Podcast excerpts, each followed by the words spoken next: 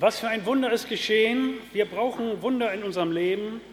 Und ich kann mir vorstellen, als ähm, Gott mit seinem Team besprochen hat, wie jetzt das einzufädeln ist, wenn man in Richtung ähm, Rettungsplan dieser Welt loslegt, dass er überlegt hat, okay, wie fangen wir das an?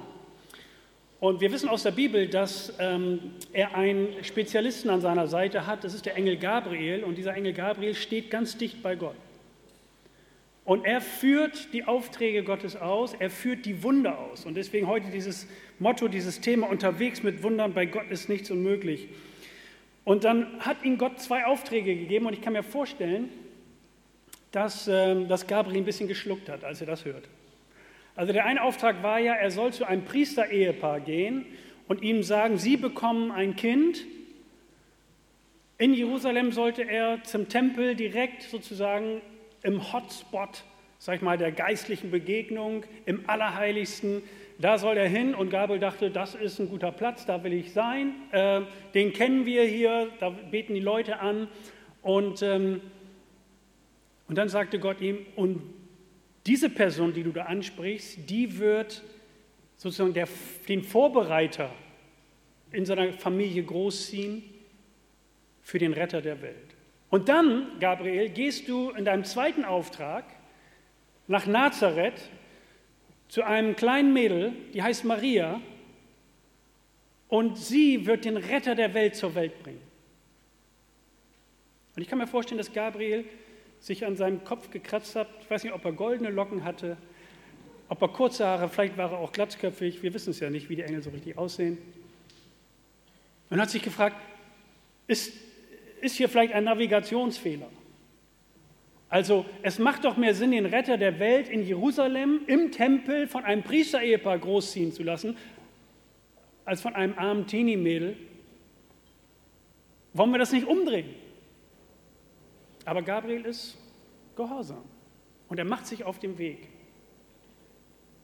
Und er, ich weiß nicht, landet er in Nazareth oder, oder wie, wie landet ein Engel? So, oder plötzlich ist er wahrscheinlich da. Und er, er, er geht nach Nazareth in dieses kleine Kaff. Also, also im Zehner habe ich das eben mit Seckenhausen verglichen, aber ich weiß nicht, kommt jemand aus Seckenhausen? Okay. Also das ist so, so ein bisschen, ähm, also ich sage mal ein Sparladen und eine Tankstelle. So, und dann fährst du weiter. Ja. Also so eine, so, eine, so eine Kreuzung irgendwo. Nazareth war nichts. Ne. Das war also 30, 40 Leute. Da passierte nichts. Also da kennen wir diesen Ausspruch von dem Nathanael, Bibelleser wissen das. Äh, da sagt der Philippus, hey, wir haben den Retter der Welt kennengelernt, der kommt aus Nazareth. Da sagt Nathanael, what? Nazareth? Was kommt da denn raus? Das ist gar nichts. Nazareth war nichts. Und so kann ich mir vorstellen, dass Gabriel gesagt hat, hey, Retter der Welt, Nazareth, Retter der Welt, Jerusalem passt viel besser. Aber er gehorcht und, und trifft hier auf Maria. Maria wohnt in Nazareth. Gott kommt aus Nazareth. So, wir wünschen uns das manchmal so ein bisschen, wir wünschen uns das eigentlich ein bisschen breit. Ey, wenn Gott kommt, roter Teppich. Und so haben das die Jünger auch damals gedacht. Gott kommt manchmal ganz anders. Und dann kommt er zu dieser Maria. Maria war ja ein armes Mädel. Sie, sie hatte aber Pläne für ihr Leben. Maria wollte heiraten. Sie war verlobt. Und mancher von euch ist schon verheiratet und mancher steht kurz davor zu heiraten. Und jeder weiß, heiraten, wenn du einmal das Go gekriegt hast, wenn wenn das Ja sozusagen unterwegs ist, dann fängst du an und dann rattert der Kopf. Permanent. Also Schwiegermütter wissen das sowieso, aber auch Hochzeitspaare. Und dann wird vorbereitet und überlegt und geschraubt. Und Maria, ganz normal, na klar, da rattert der Kopf. Da, da, da könnte ich jetzt durch die Details gehen. Dekoration, total unwichtig, finde ich, aber, aber meistens ja ganz, ganz wichtig und so weiter und so weiter. Und in, und in, Israel feierte man ja nicht, nicht nur anderthalb Tage, so wie bei uns hier, sondern sieben Tage. Und da war viel zu planen. Sie hatte andere Gedanken. Das Bemerkenswerte an Maria war ihre Beziehung zu Gott. Wir wissen aus der Bibel, dass sie, dass sie Bibelteile auswendig kannte. Sie, sie hatte den heißen Draht nach oben. Und äh, wenn man überlegt, wie alt war Maria, ich habe das hier schon immer mal wieder gesagt, also wenn du, ähm, wenn du mit, mit Flüchtlingen in Kontakt trittst, näher und äh, vielleicht sogar dich mit ihnen befreundest so, und, und, und sie dann ähm, vielleicht irgendwann noch mal ihr Alter verraten und dann ähm, fragst nach ihrer Familie und mal fragst, wie alt ist deine Mutter, dann, dann, dann kannst du überrascht sein. Also mein Freund kommt aus Aleppo und, und ähm, er ist 25 und ich habe gesagt, Nabil, wie, wie, alt ist deine, wie alt ist deine Mutter? Und sie sagt, meine Mutter ist 42. Ich sage, du bist 25. Und dann denkst du, oh, okay. Und dann sagt er, ich bin das jüngste von fünf Geschwistern. Oh, okay. Ich sage, wann hat deine Mutter geheiratet? Mit 15. Mit 15, ja. Also, ich weiß nicht, wie deine Maria aussieht, also die du jetzt nächste Woche auspackst ne, und unter die Krippe stellst. Guck sie dir mal an. So, wie alt ist sie geschnitzt? So. Sieht sie aus wie 28? Sieht sie aus wie 35? Vielleicht sieht sie auch aus wie 25. So. Man weiß, also ich war in einer arabischen Gemeinde letzten Sonntag, habe da gepredigt und ich habe gesagt, ähm, in Deutschland ist Maria für uns 35 ungefähr, als sie diese Nachricht so. Und ich sage, wie alt war Maria? Dann meldet sich jemand und sagt, 16. Das war, war ganz klar. Ja, ein Teenie. Siebte, achte, vielleicht neunte Klasse. Also so das Alter, wo du noch nicht mal den Haustürschlüssel kriegst ne? oder wo Eltern überlegen. Ähm, und Maria, Maria kriegt den Retter der Welt, kriegt den Retter der Welt anvertraut. Gott wählt einen Teenager. Und deswegen kann ich mir vorstellen, dass Gabriel überlegt hat, hey, ist das hier die richtige Person? Aber Maria war die richtige. Und Gabriel spricht sie an und diesen Gruß, den, den möchte ich euch auch gerne zusprechen. Da heißt es in Lukas 1, Gabriel erschien ihr und sagte, sei gegrüßt, du bist beschenkt mit großer Gnade, der Herr ist mit dir. Große Gnade. Gabriel sagt, Gott hat dich ausgesucht. Maria, erinnerst du dich, vor 700 Jahren in der Synagoge hast du doch diese Sätze gehört. Da ist der Prophet Jesaja und der sagt, eine Jungfrau wird einen Sohn gebären. Maria, das bist du. Das bist du. Gott beschenkt mit großer Gnade. Und er sagt, du hast Gnade bei Gott gefunden. Und Gnade bei Gott zu finden bedeutet, dass Gott wählt dich. Gott wählt dich. Also, ich weiß nicht, ob du das noch kennst, früher im Sportunterricht, mancher kennt es immer noch. Ja, wir machen Mannschaften. Ne? Die, die, die, die, die Top-Player, die dürfen wählen. In der Regel ist das ja so. Und dann stehst du da und denkst, oh, bin wieder der Letzte oder die Letzte. Gott wählt dich. Wir denken oftmals, ich habe mich für Jesus entschieden. Ich habe mir Gedanken gemacht, ich habe Informationen zusammengeholt, ich bin in eine Veranstaltung gelaufen und dann habe ich gesagt, okay, will ich, will ich nicht und dann habe ich gesagt, gut, ich will. Du denkst, du hast dich für Gott entschieden, das stimmt nicht. Du denkst es zwar, aber es ist nicht so. Er wählt dich. Er hat dich gewählt. Er ist dir mit Gnade begegnet. Gott wählt dich. Du willst nicht Gott. Du denkst das. Aber er hat dich ausgesucht. Er wählt dich. Und Gott kommt mit Gnade entgegen.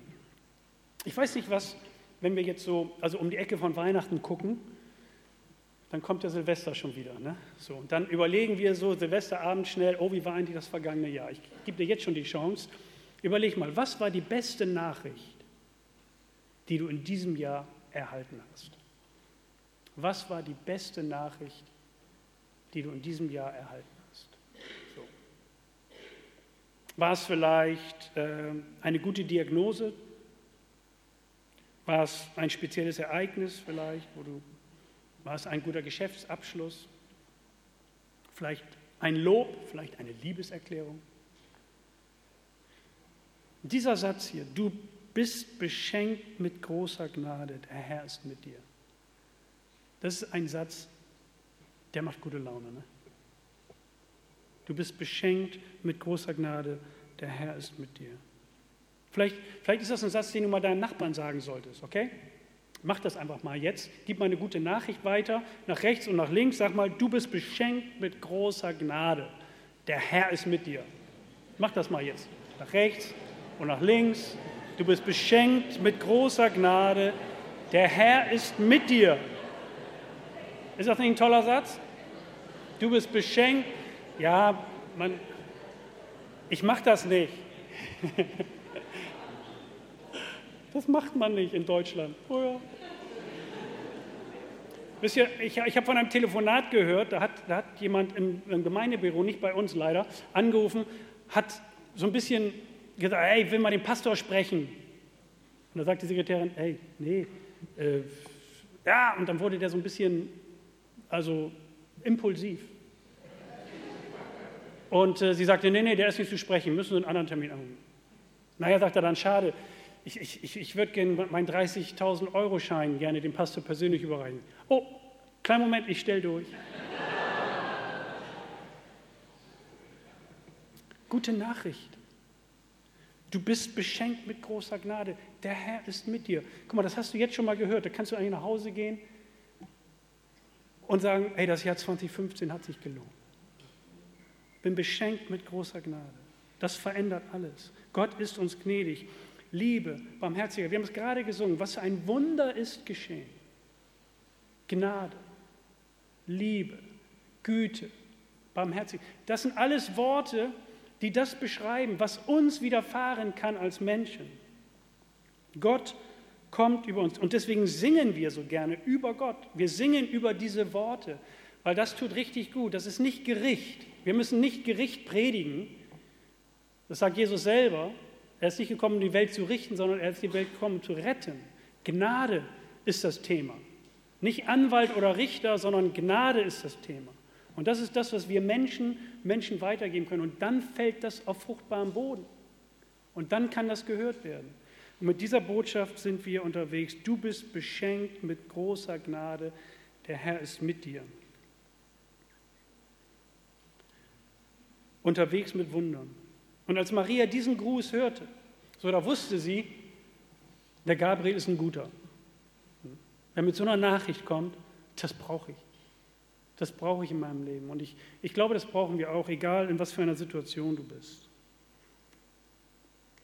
Und Gabriel sagt zu Maria, hey Maria, du wirst einen Sohn bekommen. Den sollst du Jesus nennen. Und wisst ihr, was Maria dazu sagt? Die sagt, wie bitte? Sie sagt, ich, ich bin doch gar nicht verheiratet. Und wahrscheinlich hat sie gedacht, ich bin Jungfrau und du bist ein Engel. Mit Kinderkriegen haben wir beide nicht viel zu tun. Wie soll das gehen? Wie soll das gehen? Das ist eine gute Frage. Wie soll das gehen? Und der, der Zacharias, der, ich sag mal, der Profi-Christ, ne, der Priester im Allerheiligsten, also wenn du ins Allerheiligste gehst als Priester, so, dass dir da mal Gott begegnet oder ein Engel, das ist ziemlich wahrscheinlich. Also damit müsste man eigentlich rechnen, aber der war so platt, der Typ, dass der gedacht hatte, wie? Und dann stellt er auch noch das in Frage und sagt, wie soll das, also das, das so nach dem Motto, das glaube ich nicht. Und dann sagt Gabriel, Zacharias, ich bin Gabriel, ich stehe neben Gott. Und ich bin sein Bote. Und er hat mir das gesagt. Zweifle nicht daran. Und dann kriegt der Zacharias so ich, ich, weiß nicht, ob das für einen Mann eine Strafe ist oder so, aber es sind jedenfalls neun Monate, durfte er nichts reden mehr. Konnte er nichts mehr reden. So. Und Maria ist hier anders. Maria fragt, das ist eine faire Frage, wie soll das gehen? Und dann sagt der Gabriel einen interessanten Satz. Er sagt, Maria, bei Gott ist nichts unmöglich. Fünf Worte, die können dein Leben auf den Kopf stellen. Bei Gott ist nichts unmöglich.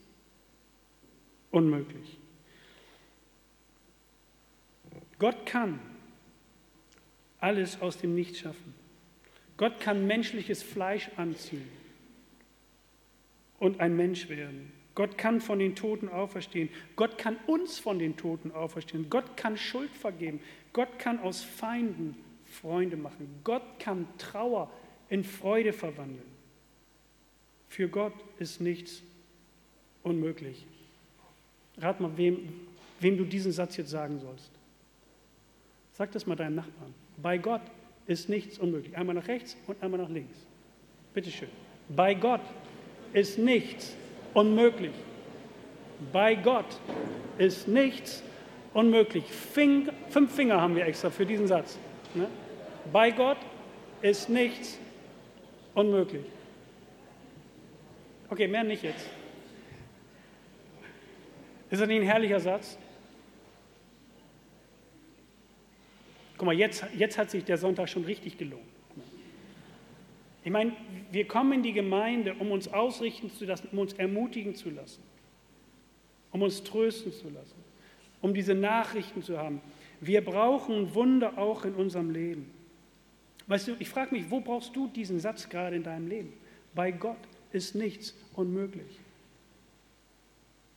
Weißt du, wenn du in eine Situation hineinkommst, wo, wo dir der Boden unter den Füßen weggezogen wird, wo du vielleicht einen lieben Menschen verloren hast in diesem Jahr, wo etwas ist, was, dir, was dich ins Trudeln bringt, eine Situation, wo du vielleicht wenig Hoffnung hast für deine Zukunft, wenn alles weggeschossen ist, wenn alles platt gemacht worden ist in deinem Leben.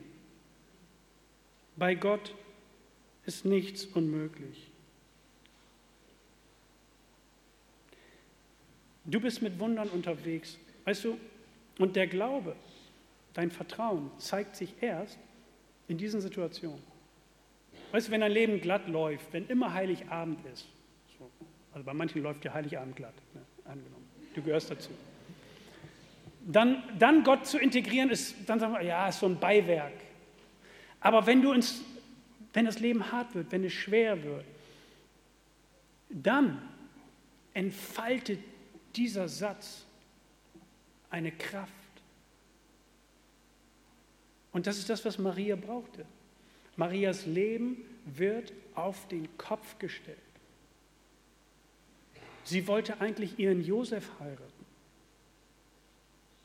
Und sie wollte normales Leben leben. Maria kommt auf eine völlig neue Spur. Gott legt eine Weiche in ihr Leben hinein und plötzlich geht der Zug in eine ganz andere Richtung. Und manchmal brauchen wir diese Sätze in unserem Leben.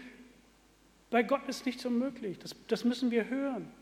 Und daran halten wir uns manchmal fest. Und wir wissen auch nicht, wie es weitergehen soll an manchen Stellen. Und dann brauchen wir ein Wunder. Und dann brauchen wir ihn in unserem Leben. Und Maria antwortet gleich ein Vers weiter. Ich bin die Dienerin des Herrn und beuge mich seinem Willen. Möge alles, was du gesagt hast, wahr werden und mir geschehen. Weißt du, da, da ist das dieses einfache Mädel, da ist dieser, dieses Teenie-Mädel aus einfachen Verhältnissen. Maria ist wahrscheinlich nie zur Schule gegangen, kommt aus einem kleinen Kaff, aus einer armen Familie, aber sie hat einen festen Glauben. Sie hat einen festen Glauben. Die sagt, ja, Gott, was immer du sagst, ich diene dir. Ich diene dir. Und dienen heißt nicht von oben herabkommen, sondern dienen heißt nach unten orientiert zu sein.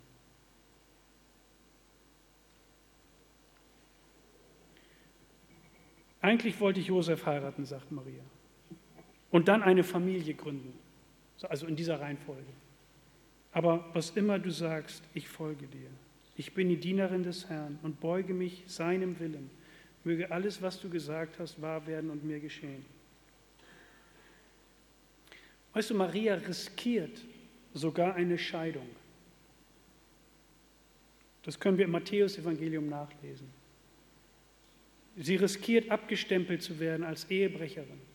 Und nach dem jüdischen Gesetz konnte sie jeder verbal attackieren, sogar schlagen oder in die Dorfmitte ziehen und sie zur Schau stellen. Jesus erlebt das später in Johannes 8, da wird er als Bastard bezeichnet, als uneheliches Kind. Und Maria sagt, dein Wille geschehe. So wie das Jesus dann auch später spricht im Garten Gethsemane kurz vor seiner Kreuzigung. Er sagt, nicht mein Wille, sondern dein Wille geschehe. Dein Wille geschehe. Und wisst ihr, das sind Momente in unserem Leben, die zeugen von großer Reife, wenn du das so sagen kannst. Mancher erlebt sein Christsein immer mit äh, bitte, bitte, bitte, ich, ich, ich, ich, ich und mach und mach und mach. Punkt. Aber auch diese Sätze gehören in den, ich, sag, ich nenne das mal, in einen gewissen Reifeprozess des Lebens hinein. Dein Wille geschehe, nicht mein Wille, sondern dein Wille geschehe. Und das bedeutet, es geht auch anders in meinem Leben vor. Und zwar nicht so, wie ich es geplant habe, sondern wie du es geplant hast. Ich will dir gehorchen, Herr. Und das macht dieses kleine Mädel uns vor hier. Mit 15 Jahren. Der Zacharias hat, diese, hat genau diese Chance verpasst. Der Oldie, der alte, der langjährige, erfahrene Christ. Passte nicht in sein Konzept. War nicht für Veränderung geöffnet. Hat eine Lektion gelernt. Auch gut. Und Maria sagt, dein Wille geschehe, nicht mein Wille, sondern dein Wille geschehe. Den Satz musst du jetzt nicht deinem Nachbarn nennen. Das passt so nicht. Aber wir wissen, Maria ist etwas für uns in dieser Treue, in dieser Hingabe, in diesem Gehorsam. Gnade Unmöglich, Gehorsam und jetzt Herz. Maria hat einen tiefen Glauben. Wo sitzt er? Warum, habe ich gefragt, warum hat Gott Maria ausgesucht? Warum wird Gabriel nach Nazareth geschickt, zu diesem Mädel? Was hat Gott an Maria empfunden? Und das war das, was Mark Foster besingt in seinem Lied. Ich habe es euch vor 14 Tagen, glaube ich, mal vorgesungen hier. Bauch sagt zu Kopf ja, doch Kopf sagt zu Bauch nein. Und zwischen den beiden stehe ich. So singt er. In diesem schönen Lied, Bauch und Kopf, kannst du nachgoogeln. Und Mark Foster hat recht. Zwischen diesen beiden zwischen Kopf und Bauch ist was? Ist das Herz. Ist das Herz. Und dieses Herz trifft Entscheidungen. Und dieses Herz muss richtig gefüttert sein, weil sonst Fehlentscheidungen aus diesem Herzen kommen. Und Maria hat Gott einen Platz, den größten Platz, den sie hat, in ihrem Herzen bereitgestellt. Und das ist etwas, was wir bei, bei Maria sehen können. Maria füllt ihr Herz mit guten Worten. Mark Foster singt, hör auf dein Herz, solange wie das geht. So wie du glaubst, ist so wie du lebst. Hör auf dein Herz, solange wie das geht. So, man könnte jetzt meinen, Mark Foster ist Christ geworden. Äh, ist er noch nicht, aber Mark Foster hat schon hier oben gestanden und hier gesungen vor einigen Jahren. Da war er noch nicht als Mark Foster unterwegs, äh, aber in einer Formation mit Christen, die hier Musik gemacht haben während einer Veranstaltung. Und er hat diesen Kampf, den beschreibt er in diesem Lied. Maria hat sich da entschieden. Maria hat entschieden, der erste Platz in meinem Herzen gehört Gott.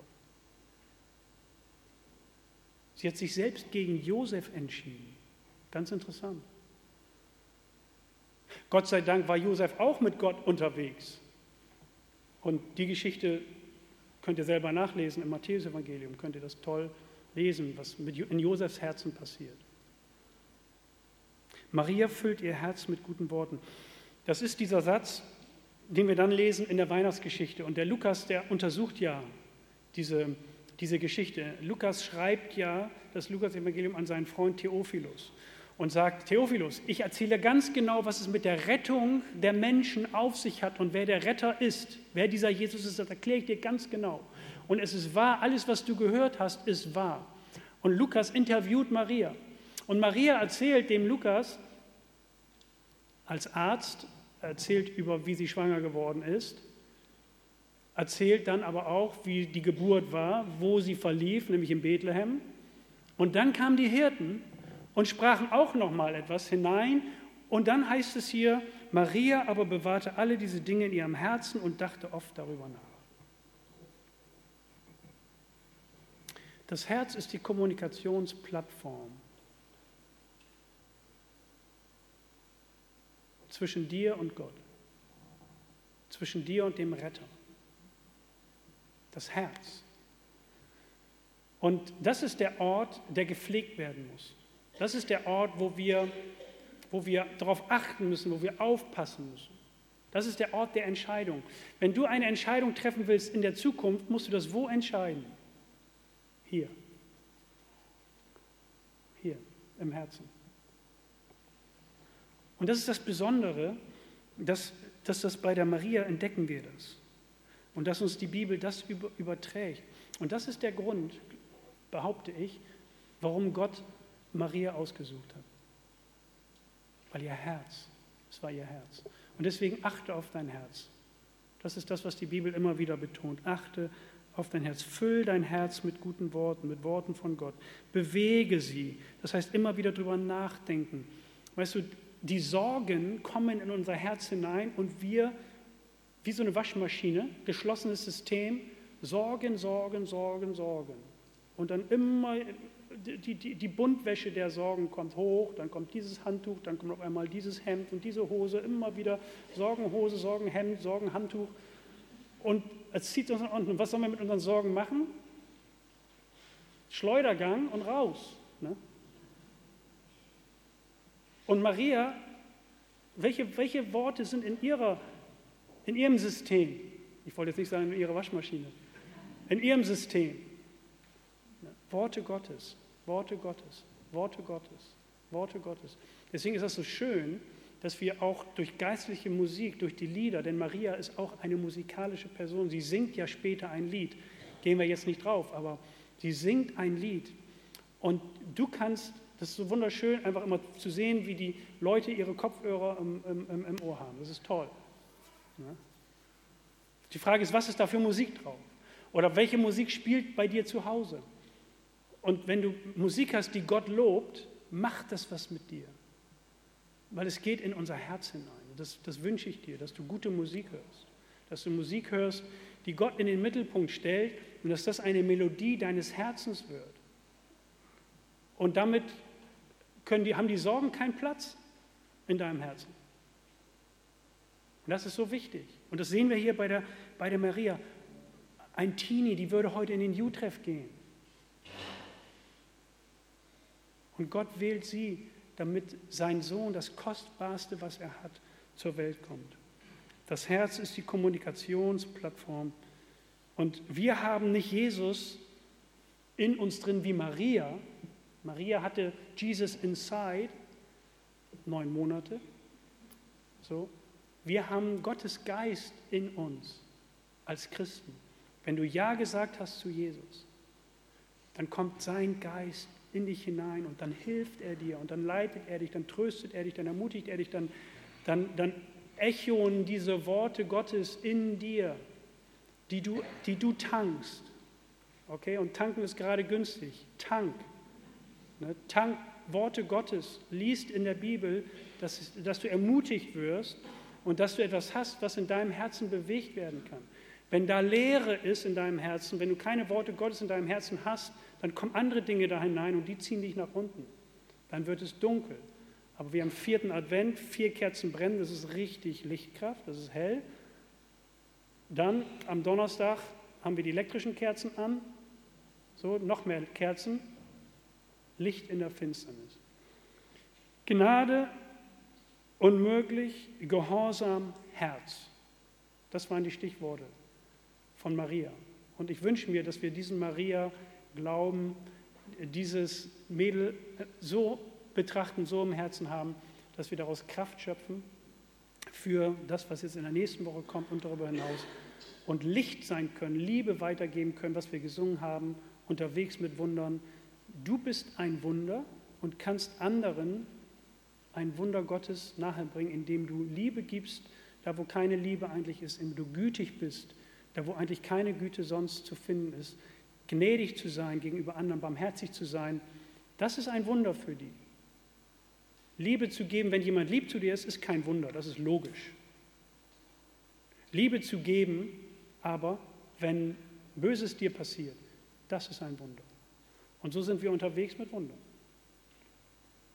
Und ich wünsche mir, dass wir hier ein Ort sind, wo Wunder passieren und ich wünsche dir, dass in deinem Leben Wunder passieren. Wir wollen zusammen beten und Gott darum bitten. Jesus Christus, wir danken dir, dass du ein Gott bist, der auch in uns Wunder tut. Und manchmal wünschen wir uns so, so Wunder wie Zettel unter einem Kopfkissen oder irgendwelche Dinge und materielle Dinge, aber du willst uns viel mehr geben. Du willst unser Herz füllen mit Liebe, mit Barmherzigkeit, mit Güte. Und du möchtest, Herr, und wünschst uns, dass wir das weitergeben und dass dadurch ein Wunder entsteht. Und so danken wir dir für diese Maria, für dieses, dieses Mädel, das du ausgewählt hast, das uns ein Vorbild ist, dass ihr Herz so bei dir war, dass sie nichts aus der Bahn geworfen hat. Und danken dir, dass du dich klein gemacht hast und immer noch heutzutage unterwegs sein möchtest durch uns. Hilf uns, dass wir das verstehen, dass wir das umsetzen, dass wir hier eine Gemeinde sind, die das beherzigt. Wir danken dir, dass du so groß bist, Herr. Wir danken dir, dass du derjenige bist, den wir anbeten und loben wollen. Das wollen wir auch jetzt tun mit dem nächsten Lied und wollen diese, dieses Lied ganz tief in unser Herz hineinnehmen. Amen.